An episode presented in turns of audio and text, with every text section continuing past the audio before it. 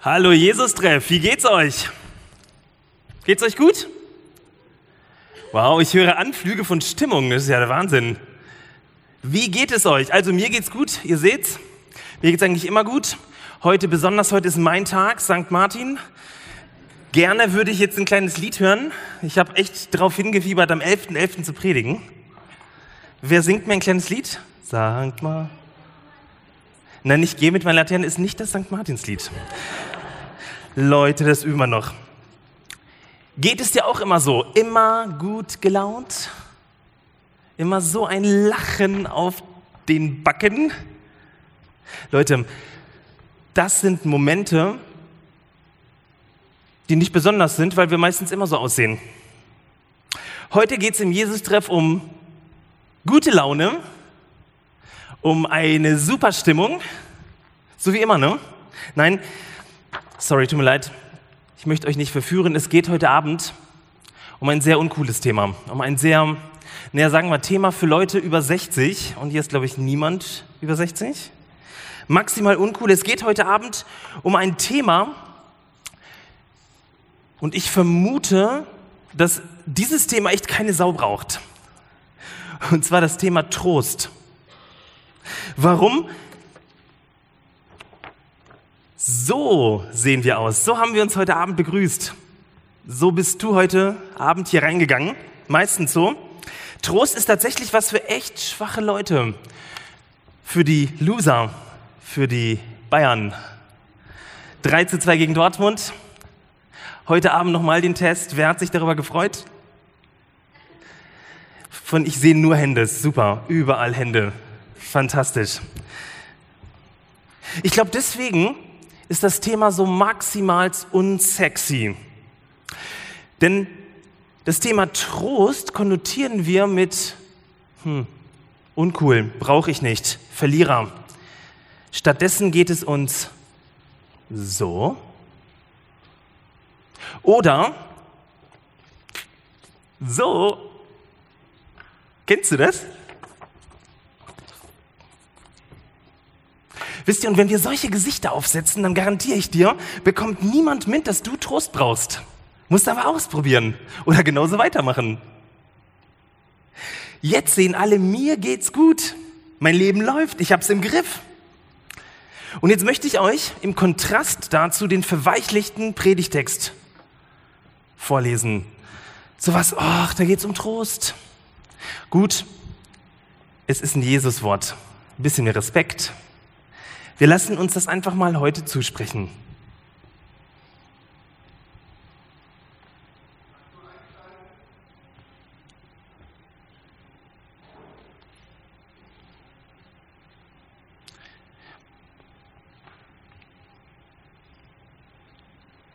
Betet bitte kurz für mich in der Stille.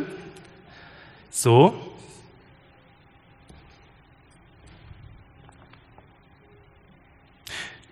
Ich würde Folgendes vorschlagen, weil es ja heute Morgen auch so fantastisch, ja, wunderbar. Es funktioniert. Danke für die Gebete, für diese Gebetsunterstützung heute am Gebetssonntag. In Johannes 14, 16 bis 18a heißt es, und ich werde den Vater bitten, dass er euch an meiner Stelle einen anderen Parakleten gibt, der für immer bei euch bleibt, den Geist der Wahrheit, die Welt kann ihn nicht bekommen, weil sie ihn nicht sehen kann und nichts von ihm versteht. Aber ihr kennt ihn, denn er bleibt bei euch und bleibt ähm, und wird in euch leben. Ich lasse euch nicht wie Waisenkinder allein. Ein wunderschöner Text, abends um 18 Uhr von hochmotivierten, total trostbedürftigen Menschen. Ich möchte euch den Kontext dieses doch sehr komischen Textes vorlesen. Der Kontext ist auch relativ einfach erklärt und dazu verwende ich mal wieder diese unfassbaren Emojis, die das ja wirklich heutzutage mach, äh, möglich machen. Wie glaubt ihr, sind die Jünger drauf, die diese Worte von Jesus gehört haben? Ein kleiner Tipp. So. So. Oh, es geht bergab, so, jetzt geht's bergauf. Und so. Das ist der Kontext in kurzen äh, Bildern zusammengefasst unseres heutigen Predigtextes. Was ist passiert? Im Johannesevangelium wird erklärt, wie Jesus ähm, krasse Wunder macht. Predigten hält, die die Leute aus ihren Latschen knallen. Und dann passiert in Kapitel 11 ein Wunder, das ihres, das seinesgleichen gesucht hat. Die Auferweckung eines drei Tage bereits verstorbenen Lazarus. Kapitel 12, also die Spannung steigt, die Kurve geht nach oben. Jesus und seine Jünger ziehen in Jerusalem ein und dann stehen sie alle und klatschen. Hey, hey, Jesus. Hey. Kennt ihr das? Super Laune, fantastische Dings. Und die Jünger glauben nicht im entferntesten daran, dass irgendetwas diese gute Laune trüben kann. Nein, sie glauben tatsächlich, jetzt ist der Zeitpunkt erreicht, dass Jesus die Königsherrschaft in Israel antreten wird. Wisst ihr, wir brauchen doch keinen Trost. Uns geht's doch gut. Wir sind vielleicht heute Abend hier richtig entspannt da. Uns geht's richtig, richtig gut.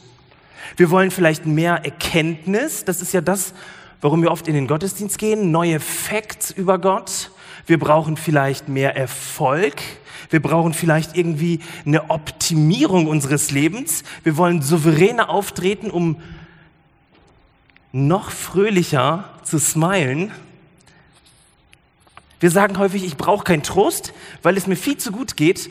Wir sagen, na, Trost brauche ich sowieso nicht, weil es mir so schlecht geht, ich bräuchte lieber eine Lösung. Oder wir sagen, nee, Trost ist so eine Art Mitleid, auf gar keinen Fall. Meine Einladung heute Abend an dich, lass dich auf dieses altmodische Wort, auf diesen komischen Trost einfach ein. Und du erlebst, wie zentral Gott dieser Begriff ist, wie wichtig Trost für den Heiligen Geist ist. Dazu gibt es heute Abend nur einen einzigen Gedanken von mir. Einen einzigen Gedanken.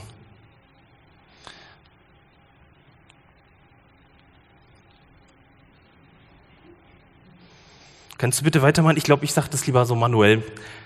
Der Tröster kommt und bleibt. Der Tröster kommt und bleibt. Die Jünger feiern den siegreichen Einzug in Jerusalem. Ich habe es gesagt, sie träumen von einer richtig coolen Königsherrschaft. Und was macht Jesus? Jesus, anstatt auf dem Höhepunkt immer alles auszukosten, die Jünger auf eine Runde in die Kneipe einzuladen mit all den Groupies. Er hält Abschiedsreden, Johannes 13 bis 17. Kennt ihr das? In so einer ganz krassen, super Situation kommt irgendwie so eine Nachricht, die bringt diese schöne, heile äußere Welt durcheinander. Ich habe das in meiner alten Gemeinde erlebt. Da habe ich so zwei Personen gehabt, die immer wieder mal E-Mails geschrieben haben, oft abends und sich über alles beschwert haben. Das meiste hatte nichts mit mir zu tun, aber es, ihrer Meinung nach wird es, ist mit der Gemeinde mal bergab gegangen. Und ich habe am Anfang versucht, das so souverän abzutun, aber solche Mails, die dringen tiefer. Dieses Grinsen ist gewichen, wird immer weniger und das hat mich innerlich echt belastet. Ich weiß noch, wie ich 1900, oh, lang ist her, ich überlege, 1991, 91 was glaube ich, als 15-Jähriger, jetzt könnt ihr nachrechnen, ne? Als 15-Jähriger aus Frankreich zurückgekommen bin, Sommerurlaub, super Zeit, frisch verliebt, und dann erzählte mir meine Mutter, dass sie ins Krankenhaus muss, eine Untersuchung. Man weiß nicht, ob es Krebs ist. Weißt diese super heile Welt, wo alles rosarot war. Von außen war es immer noch so, aber von innen fing es an, ja, unsicher zu werden, eine innere Spannung. Wisst ihr, unsere Innenseite ist ganz schön komplex und ganz schön sensibel. Ich möchte euch auf der folgenden Seite kurz mal zeigen, in Emojis dargestellt, wie mein Innenleben in der vergangenen Woche war. Schaut euch das mal an. So in etwa hat es ausgehen. Für die meisten Gefühle gab es keine Emojis, aber da war alles mit dabei, von Freude über Unzufriedenheit, über Wut. Ich habe mich über eine Person geärgert. Da gab es Liebe, da gab es Einhörner, alles, was so eben das Herz begehrt, innerhalb von einer Woche. Ganz schön diffus, oder? Der Englisch. Und Jesus sagt seinen euphorischen Jüngern, und ich werde den Vater bitten, bitte eins weiter, ich werde den Vater bitten, dass er euch an meiner Stelle einen anderen Parakleten gibt, denn er wird bei euch bleiben und in euch leben. Ich möchte mit euch genau über diesen Satz heute nachdenken. Lasst uns mal zuerst an der Außenseite bleiben. Also, was bedeutet dieser Satz in der Außenseite? Wenn man in der Antike von einem Parakleten sprach, dann heißt das, ein Paraklet ist jemand, der herbeigerufen wird. Parakaleo, das ist das Wort. Kaleo heißt rufen und para herbeirufen. Also der Herbeigerufene. Jesus geht es darum, dass er den Heiligen Geist herbeiruft. Er geht und er bleibt. Der Heilige Geist bleibt. Und jetzt kann man sich die Frage stellen, was tut nun der Herbeigerufene, der Paraklet? Der parakletet, ja, aber das erklärt nicht so vieles, ne? Man könnte den herbeigerufenen Parakleten als einen Helfertyp beschreiben. Jemand, der sich nicht zu schade ist, mit anzupacken. Jemand, der die Jünger unterstützt in dem, was sie vorhaben. Jemand, der es soll ja schließlich weitergehen mit all dieser ganzen Jesus-Sache. Und wenn die Jünger das, diese Worte so auf der Außenseite verstehen und in ihrer Euphorie bleiben, alles ist ja total gut, dann könnte man meinen, es geht genauso weiter, halt jetzt nicht mit Jesus, sondern mit dem Parakleten. Doch wie hat Jesus diese Worte gemeint? Ich bin ziemlich sicher, dass Jesus tiefer hineinblickt, tiefer hineinspricht, als einfach all unsere Wünsche von heiler Welt, all unsere Wünsche von Macht, von Veränderungsprozessen. Er spricht tief hinein in die Innenseite unseres Herzens, in die Innenseite der Jünger. Und in der Innenseite sieht es tatsächlich echt anders aus. Ich habe meine diffusen Emojis gesehen. Und ich glaube tatsächlich, dass es uns allen so geht. Auf der Innenseite erleben wir eine Spannung. Jesus sagt, in diese Spannung hinein spricht er diese Worte.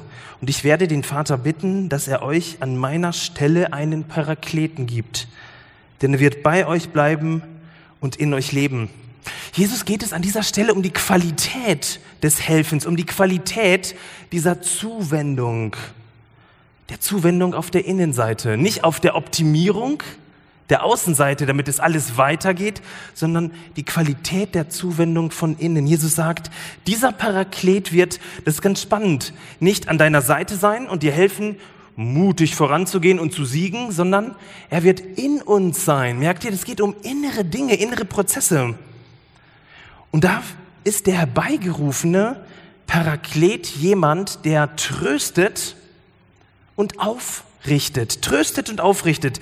Das ist das Amt dieses Parakleten. Und zwar so sehr das Amt, dass der Paraklet an der Stelle den Namen Tröster bekommt. Und zwar nicht randommäßig, sondern tatsächlich, das ist sein Name. Dieser Heilige Geist hat den Namen Tröster. Der Heilige Geist ist jemand, der sich auf der diffusen Innenseite meines Lebens bequem macht, der da hineinkommen will und kommt und mich tröstet und aufrichtet. Das ist übrigens sein Name und das ist sein Programm. Der Tröster tröstet. Ich möchte dich fragen, hast du je so über den Heiligen Geist gedacht? Als jemand, der in dich hineinkommt, in dir ist? Also keine Zukunftsform, sondern wir sind erfüllt mit dem Heiligen Geist, der da ist, uns tröstet und aufrichtet. Ihr glaubt gar nicht und er ahnt vermutlich gar nicht, wie revolutionär dieses, dieser kleine Vers in Johannes 14 ist für uns, letztlich auch für die Theologie. Denn die meisten Religionen kennen Gott männlich, stark, oft mit langen grauen Haaren und sehr mächtig. Es kann sein, dass du heute Abend sagst, ja, hey, ich denke so gar nicht mehr über Gott. Aber ich glaube, in uns steckt immer noch ganz viel davon. Ein mächtiger Gott mit viel Macht und Einfluss. Schaut euch mal folgendes Bild an. Das ist jetzt eine moderne Interpretation von Zeus. Natürlich Sixpack und graue Haare, finde ich ein tolles Ding. Also das ist sozusagen die Verheißung für alle Männer, die älter werden.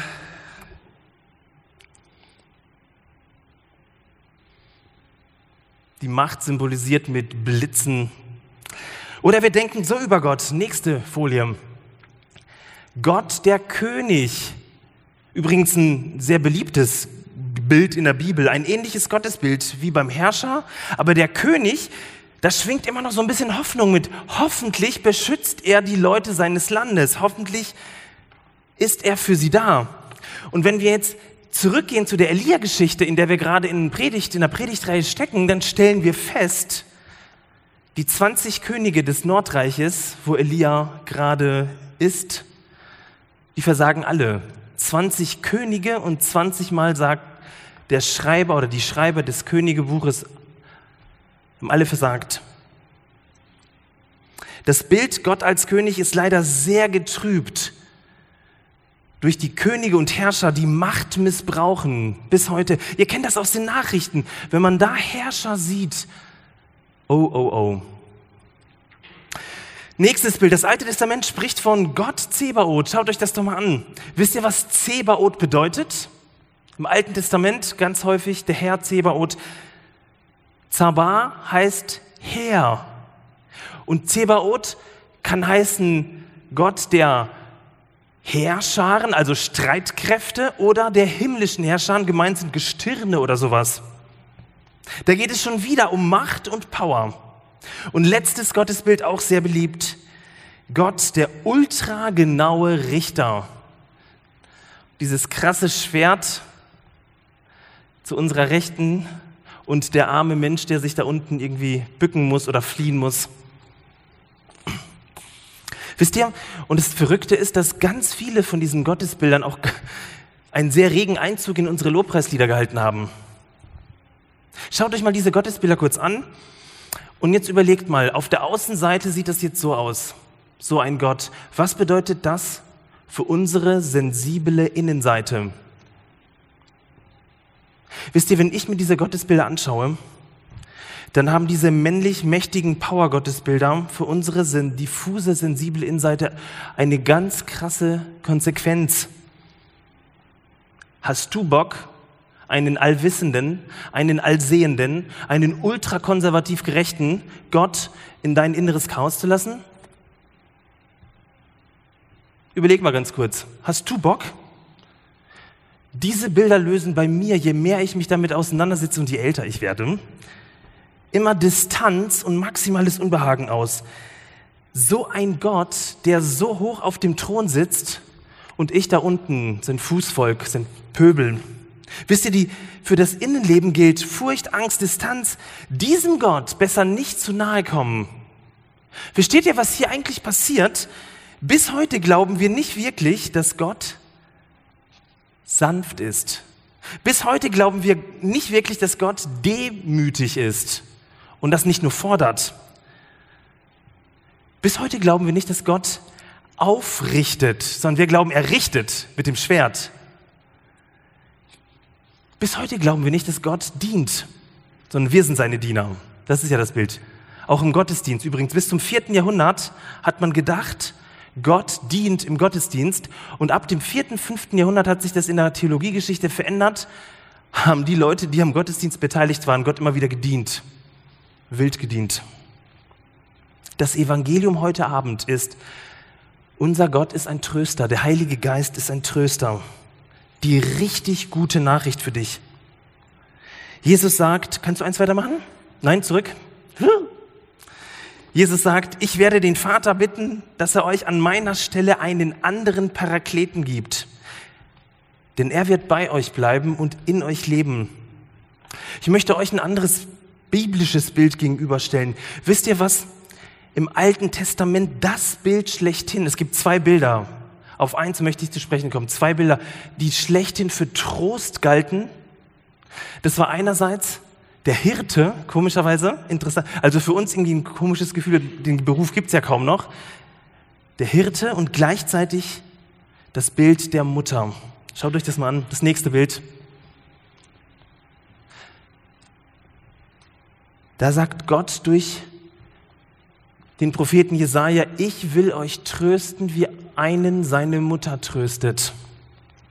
Schaut euch mal dieses Gottesbild, es ist ja ein Bild. Gott ist so nicht, genauso wie bei den anderen Bildern, aber dieses Bild mal kurz an. Schau mal genau hin.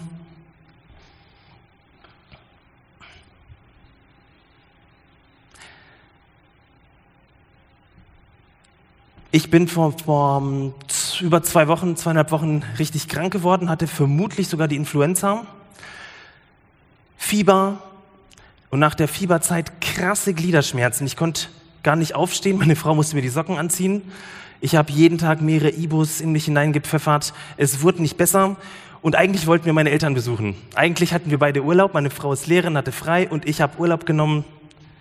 Ich habe mich die Treppe aus dem ersten Stock runtergequält, habe mich hinten auf die Rückbank gesetzt und wir sind zu meinen Eltern nach Nordrhein-Westfalen, nach Ostwestfalen-Lippe gefahren. Und ich habe ein Erlebnis gehabt, das total gut dazu passt. Ein, der kranke Sohn, ich bin 1998 ausgezogen, also ewig lang kommen, seit 98 nicht mehr krank daheim gewesen. Ich komme nach Hause und ohne groß darüber zu reden, ohne mich groß erklären zu müssen, fing meine Mama an, mich zu versorgen. Ihren kleinen Jungen. Meine Mama ist so groß. Meine Mutter fing an, meinen Dad sofort zum Metzger zu schicken. Christian, du musst Fleisch holen. Wir machen so eine Rinderkraftbrühe für den Jungen. Weißt du, wie gut es war? Das war super. Ich musste nichts sagen, ich habe mich hingelegt, ich wusste, es wird für alles gesorgt. Ich konnte schwach sein, ich konnte bedürftig sein, ich konnte meine Gliederschmerzen sehr gut auskurieren bei Mama und bei Papa.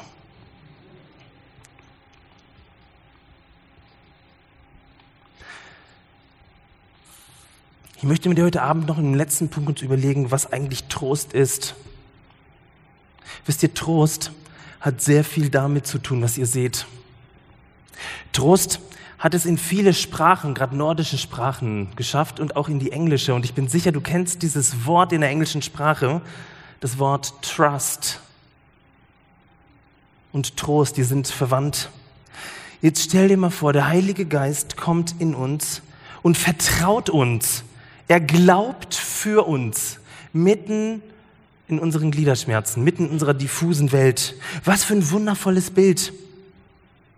Und jetzt denk doch mal, ein allwissender, ein allmächtiger, ein ultraaufmerksamer Herrscher kommt in unser diffuses Innenleben. Das Erste, was er bei mir machen würde, würde sagen, Martin, das geht nicht. Martin, das musst du optimieren, das musst du besser machen. Und wenn du willst, dass ich hier bleiben will, dann Aber genau das ist das Gegenteil von Trost. Trost ist, du kannst sein, da ist jemand für dich da, der an dich glaubt und für dich glaubt. Der tröstende Muttergeist kommt in und sieht alles. Und was macht er? Er meckert nicht. Er kritisiert nicht, sondern ist froh, da zu sein. Wie eine Mutter, die bei ihrem Kind sein will, einfach da. Mama und die Rinderkraftbrühe. Das tröstet diese Sanftheit ganz ohne Brechstange. Wisst ihr, ich glaube auch tatsächlich, dass nur das unser Innerstes öffnet. Weder zu viel Wissen noch Erkenntnis noch Macht, sondern Sanftheit. Dieser Geist vertraut uns, er glaubt für uns, er liebt uns. Ein zweiter Gedanke, die Wurzel des Wortes Trost, also Tro oder früher ist das Droh, meint Folgendes. Wisst ihr, was das ist? Diese komische Verfärbung da im Baum, die ist oft mal heller, mal dunkler, das nennt sich Kernholz, diese Zone. Das ist Kernholz und genau das meint das Wort Droh oder Troh, Kernholz. Diese meist phone, äh, phon, phenol, phenolischen Inhaltsstoffe, das ist ein ganz schwieriges Wort, alle zusammen, phenolisch phenolisch, sehr gut, phenolischen Inhaltsstoffe imprägnieren das Holz und machen es haltbarer und fester.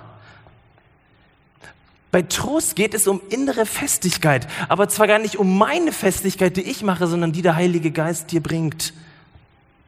Wisst ihr, der Heilige Geist wohnt in uns und macht unsere diffuse Welt fester.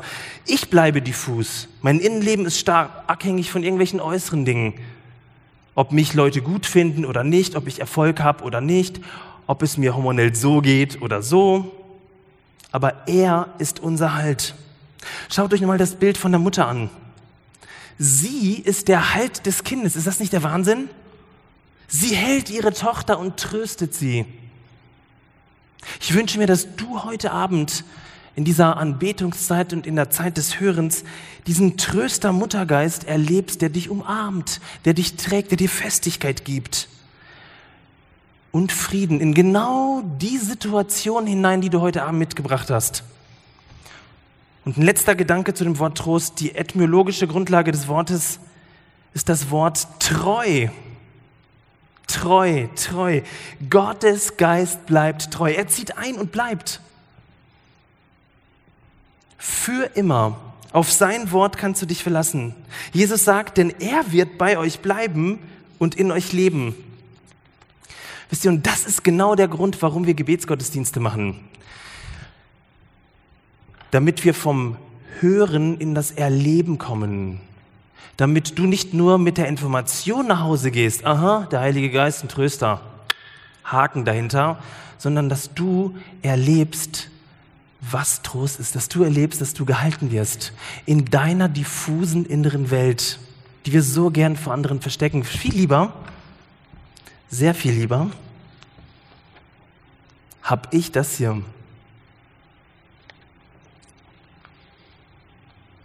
Wisst ihr, und Trost erlebt man dort, wo es echt nicht leicht ist. Dort, wo es weh tut. Das heißt, wenn du heute Abend erlebst, dass es ein bisschen weh tut, dass es unangenehm ist, dann freu dich, dass der Heilige Geist da ist. Umgeh das nicht, kürze es nicht ab. Wir machen das viel zu wenig, machen uns viel zu wenig bewusst, was es bedeutet, dass Jesus diesen Geist in diese, in dieses Innenleben hineinschickt, wo es eben nicht cool aussieht, wo es nicht nur ein Smiley gibt, wo es Zehntausende von Smileys gibt, die völlig indifferent sind. Gönn dir diese Quality-Zeit mit dem Tröster. Die Bibel endet und im 21. Kapitel der Offenbarung, das wir jetzt nicht gemeinsam lesen werden, sondern die Band kann dessen schon mal nach vorne kommen, ist ein Bild beschrieben, wo es um diesen Tröster geht. Der Tröster wohnt in uns und ganz zum Schluss beschreibt Gott in Offenbarung 21, kommen die Menschen in seinem Reich an. Ihr seht das Bild und Gott wird abwischen alle Tränen von ihren Augen. Leute, was für ein unglaubliches Bild. Unser Gott ist durch und durch ein Tröster. Und wenn er uns eines Tages die letzte Träne abwischen wird, dann heißt es doch, wir haben ganz viel Grund auch in unserem jetzigen Leben über manches zu weinen, über manches den Mut sinken zu lassen, über mit manchem nicht klarzukommen. Und ich lade dich ein, schon heute Abend, nicht erst eines Tages, Gott ganz bewusst da hineinzulassen. Er drängt sich nicht auf. Er kommt nicht mit der Brechstange, er ist sanft. Er ist heute Abend da, der Tröster. Amen.